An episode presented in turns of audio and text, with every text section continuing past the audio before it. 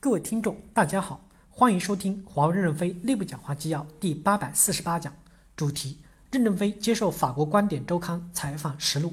本文刊发于二零一九年六月十八日。接上文，记者问：我们看到华为有一个非常独特的分权治理体系，您觉得能让人民脱贫的制度是社会主义制度还是资本主义制度？任正非回答说：我认为小平同志在开放改革时就设计了制度的基础，社会主义加市场经济。社会主义讲的是公平，但是这个公平的过去在中国被误解、错误的理解为平均。社会主义公平是多劳多得，贡献大的人多拿一点。比如我们两个到码头去扛麻包，你个子大扛三包，我老了只能扛一包，您的收入就是我的三倍，你也扛不了五包。人与人的生理差距是有限的，但是资本的差距是不受生理约束的。你可以拥有一百亿美金，我只拥有十万美金，我们都盈利百分之十，那你盈利了十亿美金，我盈利了一万美金。所以，贫富出现大的差距是资本杠杆造成的，不是劳动形成的。邓小平认为，中国的基础制度是社会主义多劳多得，但是要走市场经济的道路，市场经济就会有资本杠杆。中国要在资本和劳动之间牵制着，达到一定的平衡。这个平衡由谁来实现？政府，政府来改革。中国从一个非常贫穷的经济基础开始改革的，改什么？改利益分配。十三亿人民利益分配时，大家想象会有多少矛盾冲突？多少利益的矛盾要爆发？中国必须要有一个强有力的政府控制着，使国家不要出现混乱。所以，邓小平坚持四项基本原则：要改革，要开放，要发展，但是不能出现混乱，一定要有一个强有力的政府来管住。中央把握改革的方向节奏，下面的政府改得太慢，捏得太紧，出现僵局了。邓小平就说：胆子要大一点，步子要快一点。有的改革走太快了，矛盾激化了，但他四项基本原则又捏一下，让你走慢一点。所以，经过三十年的时间，中国就过渡过来了。国家资本的钱是谁的？是人民的。政府怎么还给人民？修路、高速铁路、高速公路。大家想一想，西藏修了高速铁路能赚钱吗？作为资本家是不会投资的。中国的高速公路、高速铁路轰轰烈烈的建，这是国家在推动建设，人民受惠了，这样平衡了不同阶层人民之间的矛盾。美国幻想中国颜爆发颜色革命，没有成功。记者提问。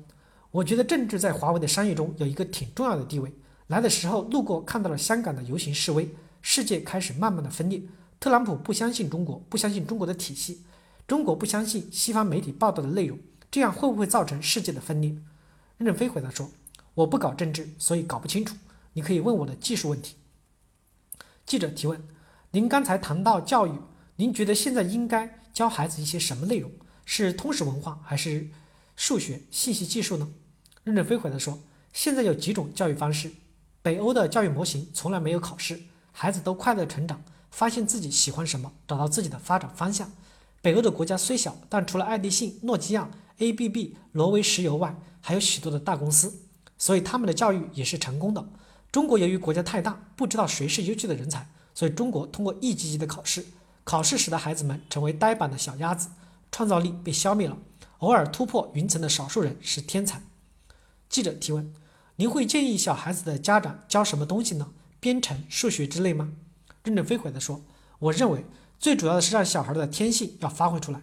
我们不知道小孩的天性到底在哪些方面最佳发展，因此小孩要早一些知道自己的天性，早一些走向正确的发展道路，这个小孩才能有效的成长。其实家长并不了解小孩。